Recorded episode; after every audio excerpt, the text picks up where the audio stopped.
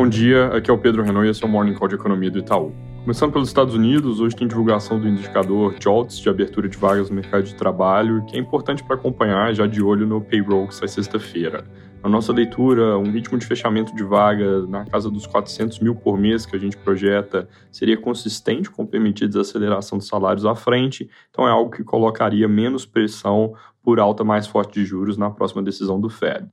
Já ritmos menores de fechamento, como é o que está no consenso de mercado, em menos 300 mil, vão significar um mercado de trabalho ainda mais apertado e, portanto, vão resultar em menos alívio para a dinâmica inflacionária. Hoje também tem a sondagem Conference Board, com expectativas de inflação um ano à frente e preços de imóveis que são bons de acompanhar. Na Europa, continua a dúvida se o Banco Central sobe 50 ou 75 pontos base na próxima reunião, mas ontem, em discurso, o economista-chefe da instituição disse que um ritmo constante de alta é importante e isso parece bem consistente com manter o curso atual de 50 por reunião, pelo menos se a inflação que sai amanhã vier em linha com o esperado, na casa dos 9%. Se vier acima, mais para os 9,5, aí o ritmo de 75 ganha força. Ainda sobre a região, o indicador de confiança da Comissão Europeia veio com nova queda para o pior nível dos últimos um ano e meio, afetado pela inflação e pela perspectiva de racionamentos de energia à frente.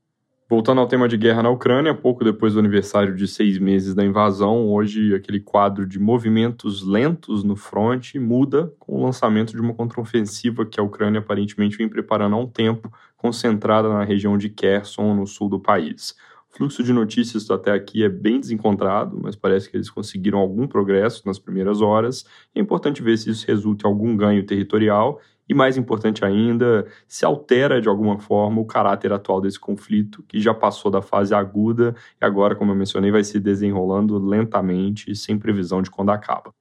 Aqui no Brasil, ontem à noite saiu mais uma pesquisa de opinião, dessa vez do IPEC, mostrando praticamente estabilidade no cenário de primeiro turno na comparação com pesquisa do mesmo instituto na semana anterior, onde Lula mantém 44% dos votos de primeiro turno, Bolsonaro mantém 32% e Ciro Gomes sobe de 6 para 7 pontos. No segundo turno, o presidente subiu de 35 para 37, enquanto o ex-presidente recuou de 51 para 50. Na política de hoje, causam barulho duas medidas provisórias do presidente Bolsonaro para liberar espaço no orçamento desse ano, adiando pagamentos nos setores de cultura e ciência. Em especial, a MP que adia pagamentos referentes às leis Paulo Gustavo e Adir Blanc, que são focadas para cultura, é alvo de críticas e tem pressão da oposição para o presidente do Congresso, Rodrigo Pacheco, devolver a MP. Lembrando, essas foram leis que o presidente vetou, mas que o Congresso derrubou o veto. Sobre eventuais medidas em caso de vitória nas eleições, segundo o Estadão, a campanha do PT avalia uma recomposição gradual dos salários de servidores, salário mínimo e tabela do imposto de renda, com correções atreladas ao crescimento do PIB. Sobre Auxílio Brasil, o Valor Repórter que o ex-presidente Lula promete um adicional de 150 reais por crianças de até 6 anos no programa e também planeja um programa de renegociação de dívidas para a população carente, aparentemente a ser chamado Desenrola Brasil.